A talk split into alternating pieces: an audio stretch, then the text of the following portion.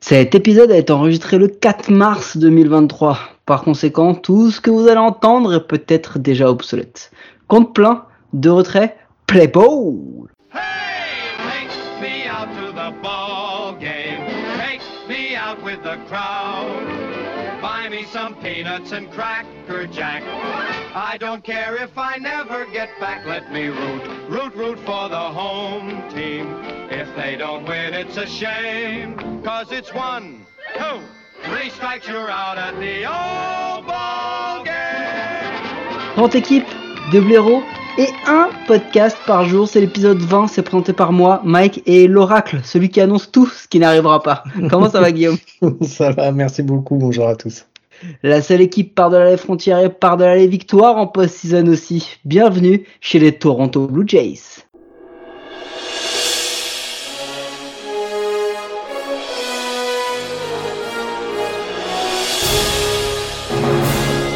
Marty, j'ai grave envie d'aller pisser, donc on va aller vite sur la blague. Et ouais, du coup, les Toronto Blue Jays, 92 victoires, 70 défaites, ça devient de pire en pire. Euh, avec un euh, line-up de folie, premier en average, troisième en OBP, troisième en OPS, quatrième en run, septième en home run, incroyable. Euh, starter beaucoup moins bon, relief beaucoup moins bon, on y reviendra tout à l'heure dessus. Euh, ils ont une victoire de plus qu'en 2021, mais ils gagnent deux places de plus au classement, régulier quasiment toute la saison. Ils ont un seul mois au bilan négatif. Ils sont à peu près pareil home et, euh, et à l'extérieur. Notons quand même qu'ils ont étrié les Red Sox 16-3, hein, mais que sinon ils performent idem versus leur division 40-30-33 que versus aux divisions à 49-37. Ils sont réguliers. On vous a dit qu'ils étaient hyper réguliers. En tout cas au niveau du pitching. Staff un, un petit peu en dents de avec quelques bonnes perfs individuelles mais plombé par des absences vraiment euh, compliquées avec les Gossman, les Stripling, etc. Euh, ils sont euh, 18e en ERA en starter, 15e en whip, euh, 14e en K par 9, 21e en hit par 9. Euh, en relief, ils sont 13e en ERA, 10 en whip, euh, 16e en K par 9. Enfin voilà, euh, 25e en run par 9. C'est pas c'est pas foufou euh, comme euh, comme chose. Il y en a quand même un, un c'est Alec Manoa qui a été mais juste incroyable, 5,9 de WAR, 2,24 en ERA, euh, 196 matchs lancés pour 180 strikeouts avec un whip à 0,992. Euh, mention spéciale pour Jordan Romano et Kevin Gossman qui sont quand même très très très très bien sortis, mais pas c'est ça. C'est vrai que euh, la... on parlera pas de Rosé Berrios. Au niveau du bâton, bah, Vladimir Guerrero Jr. All-Star, 16e au vote de MVP, Gold Glove. Pour un gars qui était troisième base il y a un an, c'est quand même pas dégueu, dégueu, hein, ce qu'il a réussi à faire encore l'an dernier. Euh, War à 3,9, home run 32 home run, OBP 339, OPS 818. Il a quand même, comme quoi des fois le Gold Glove c'est bien quand t'as un nom, hein, parce qu'il a Gold Glove avec une D-War à moins 0,7. Idem qu'en 2021. Du coup, bah, il a progressé ou il a pas progressé, on saura pas trop vous dire. Bon, il a une belle saison, mais moitié moins que 2021 où c'était une saison de folie. Euh, Bobby Chet a signalé fini euh, leader en nombre de hits pour euh, l'American League. Je j'ai pas été regarder le nombre d'erreurs, mais ça doit être pas mal non plus. Trade deadline, les Blue Jays ont été récupérés Whit Merrifield contre Sam Taylor et Max Castillo, Anthony Bass et Zach Pop contre Jordan Euh, Mitch White et Alex DeRezus contre Nick Frasso et Moises Brito et euh, un peu de money money pour laisser partir euh, Jeremy euh, chez les Pirates. Pecota les placé à 91 et over. Le fait de remplacer Robiret, Marcus Semen avec Kevin Gossman et Matt Chapman devrait suffire.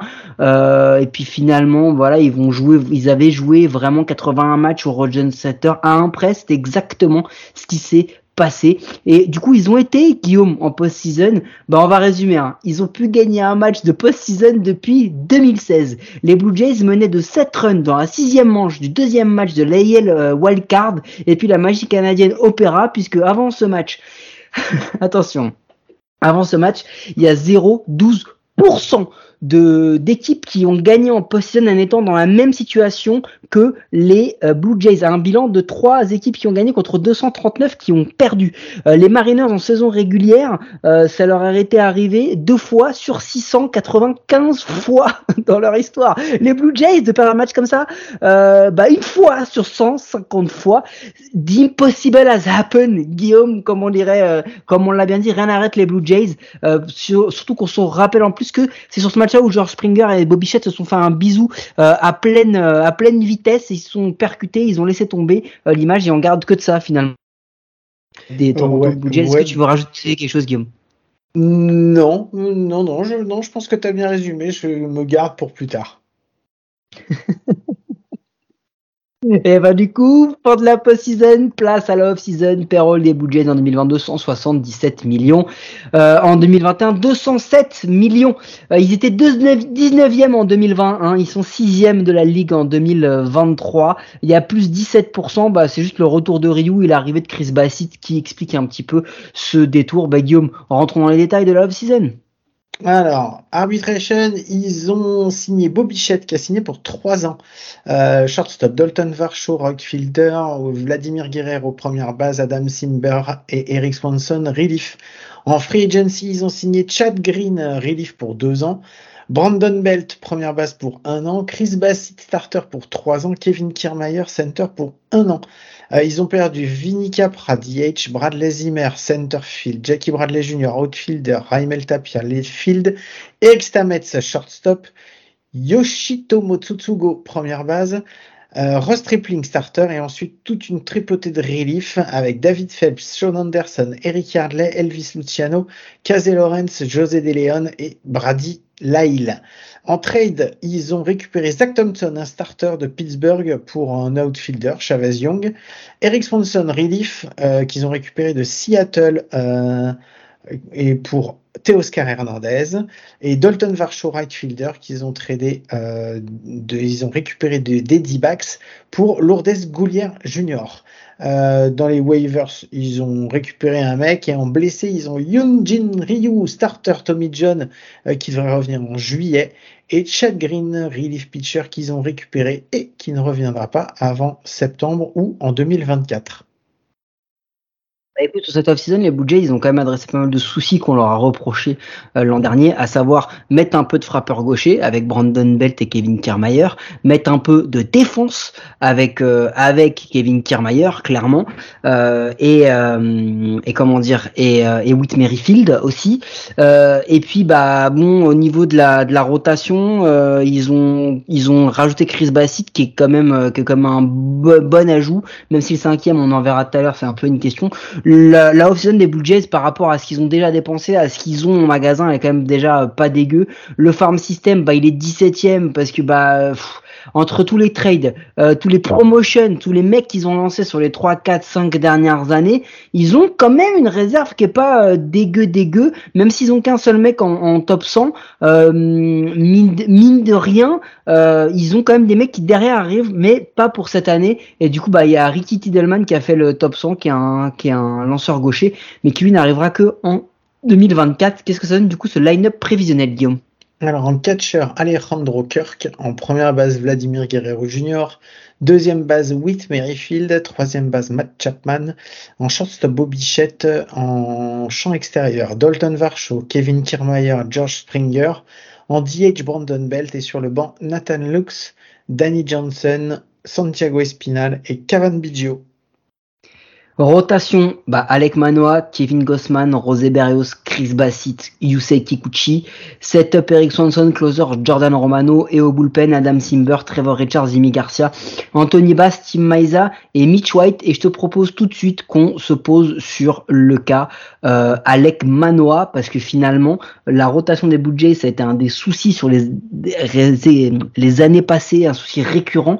Euh, là, euh, il a il a doublé son nombre de manches lancées en 2022, 196 versus 111. Il a amélioré quasiment toutes ses stats qui étaient déjà plutôt très bonnes en 2021. Qu'est-ce qui lui manque à Alec Manoa? Hmm, Je sais pas, d'être pas régulier qu'en saison régulière, mais c'est c'est un avis. Euh, non, il, s'est vraiment, vraiment amélioré. La saison qu'il fait la saison dernière, elle est vraiment excellente.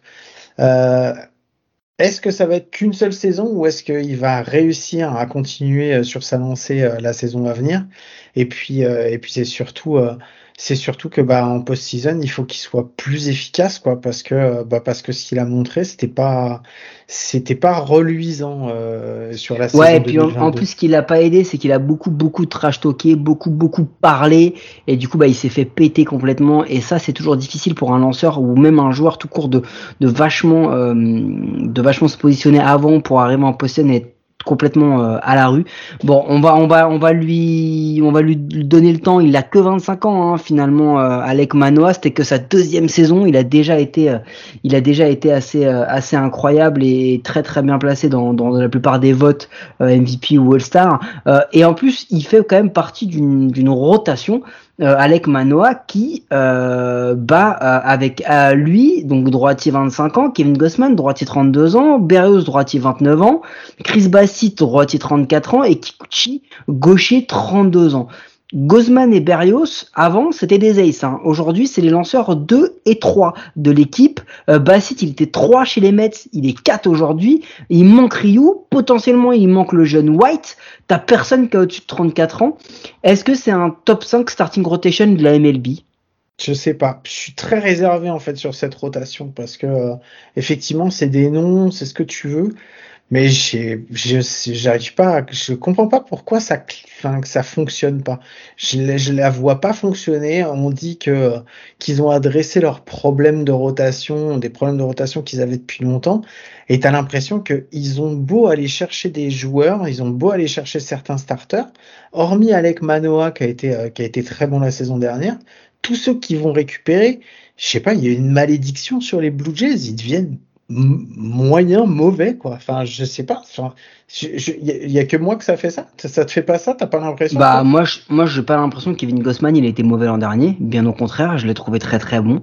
Euh, Chris Bassett on va voir ce qu'il donne. Mais moi je pense que déjà quand t'as Manoa Gossman Bassett et que tu peux te laisser le choix de mettre Berrios en 3 ou 4 euh, Berrios en 3 ou 4 dans plein d'équipes mm. dont, dont certaines que je supporte j'aurais pas dit non hein, même plus haut que 3 ou 4 euh, non non mais euh, ce que je veux dire par là, c'est que euh, le vrai problème de la rotation, pour moi, c'est Yusei Kikuchi. Parce que Yusei Kikuchi, depuis 2019, tous ses chiffres sont catastrophiques. Il a pas une saison où il a une RA plus au-dessus de 93. Ça veut dire que sa meilleure saison, il est 7% de moins bon que la moyenne de la ligue. Euh, il prend entre 1 à 2 home runs par 9 sur, sur la plupart de ses apparitions. Est-ce qu'il peut faire un comeback ou pas? Euh, Mais surtout la question c'est, il va être là pour en attendant que Ryu ou que Mitch White perce parce que ce spot 5 de Kikuchi est problématique. Mais après sur les 4 premiers, moi je suis désolé, je trouve que c'est quand même pas dégueu. Hein. Bah écoute, on verra. Moi, j'ai mes réserves, mais bon, après, ça ne regarde que moi. Et en même temps, surtout, surtout, ne, vous fiez pas à ce que je dis, puisque la plupart du temps, je dis n'importe quoi. Donc voilà. Euh, du coup, il y en a un sur qui on a, on a pu avoir des réserves à un moment, c'est Vladimir Guerrero Jr. Est-ce qu'on en a encore?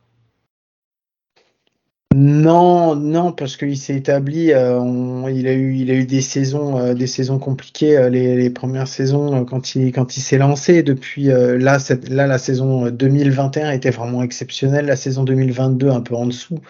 je pense que, enfin voilà, on a c'est le, c'est le franchise player. Enfin au niveau du, au niveau des années qui vont venir, ça va être le franchise player des des Blue Jays. Donc non, non, je, me fais pas je me fais pas trop de trop de billes, surtout qu'il est sur un poste moins exposé en défense. Euh, même s'il est toujours aussi mauvais en défense, euh, même si on l'a mis en première base, mais il est sur un poste moins exposé, donc ça lui permet vraiment de se concentrer sur son bâton. Donc, euh, donc voilà.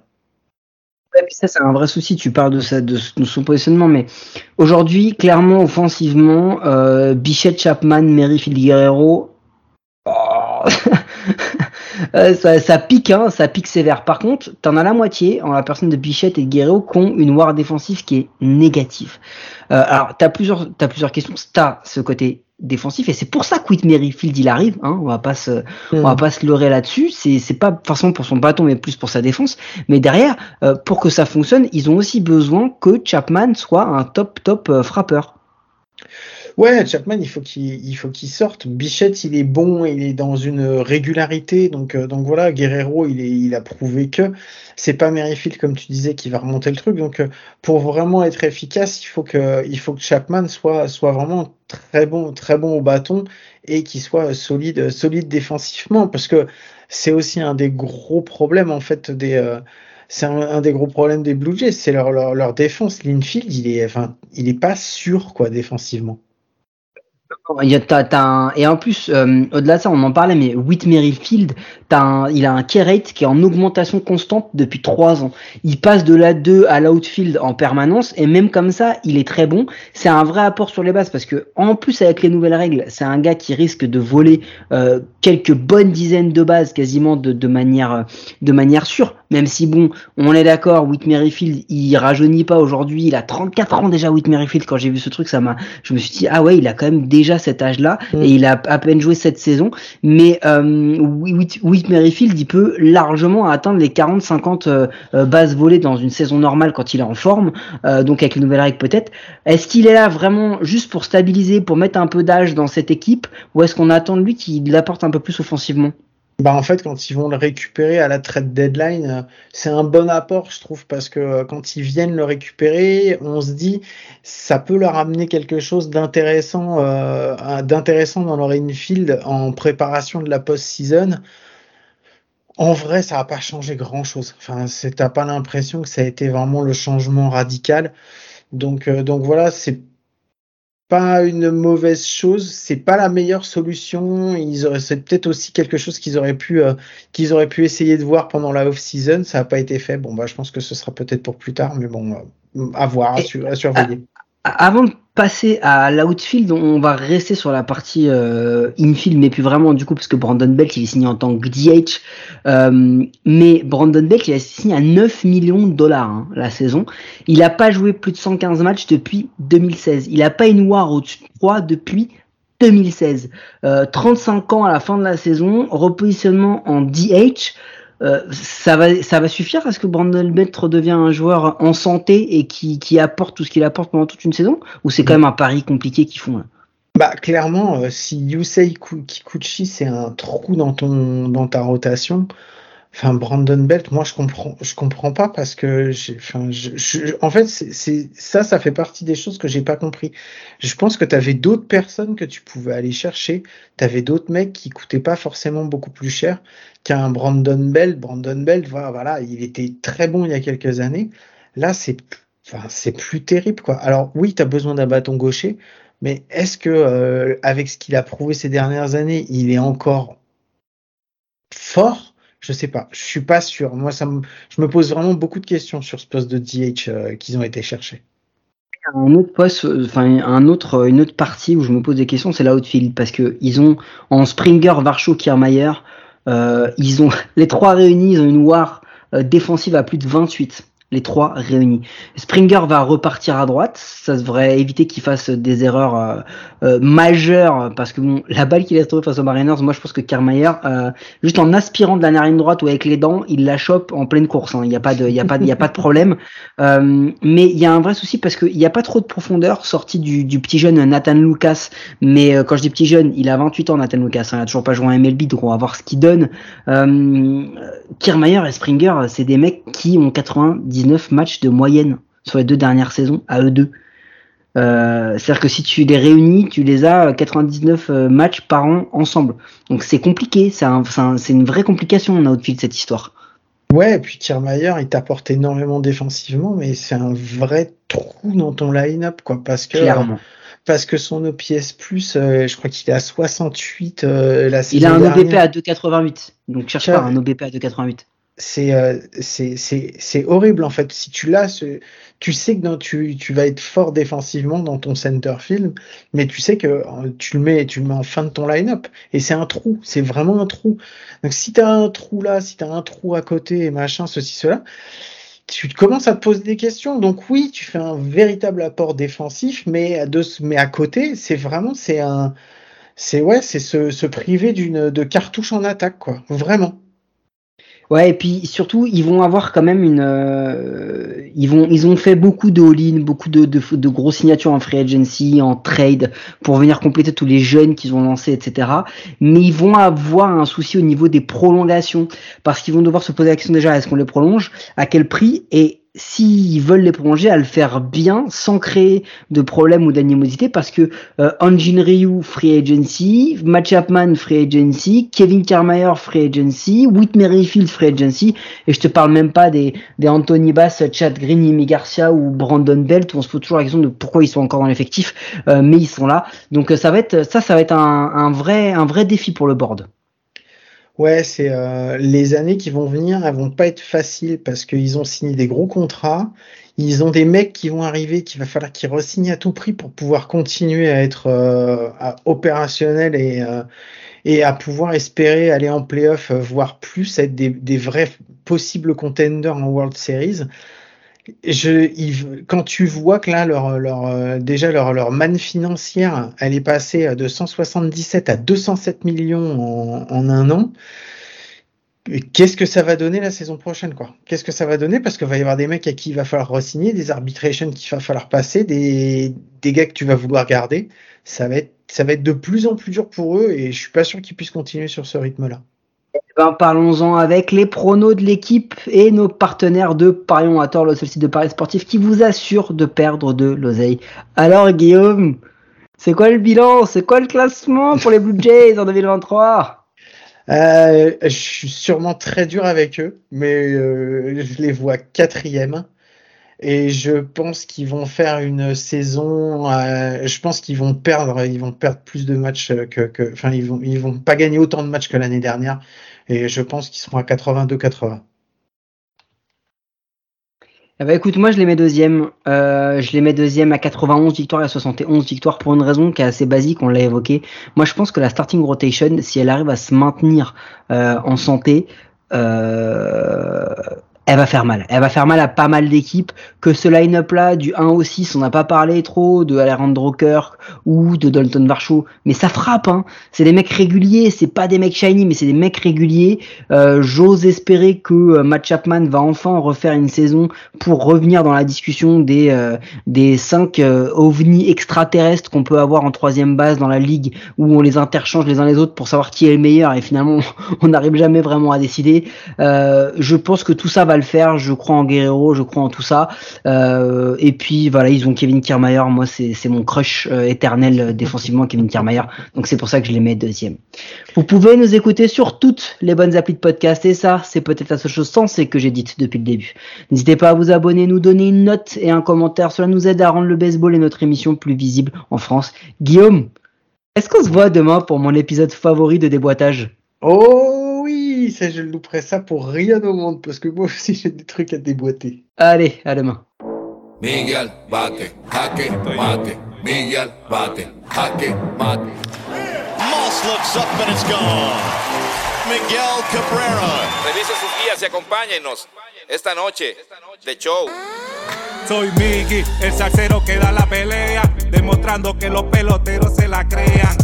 Representando la vieja escuela, aparte de jugar, escribimos candela. Lanza tu mejor rima, que de los tigres la batea. El que no se acuesta cuando rumbea. El triple crown, nacido y criado en Venezuela. Vengo de barrio humilde llamado La Pedrera. Los gringos bailan pegados, aquí no se juega. Aquí hay más talento, esto suena a bandera. Rima de sobra, pa' mata cualquiera. Se vino a guerrear, empujó otra cara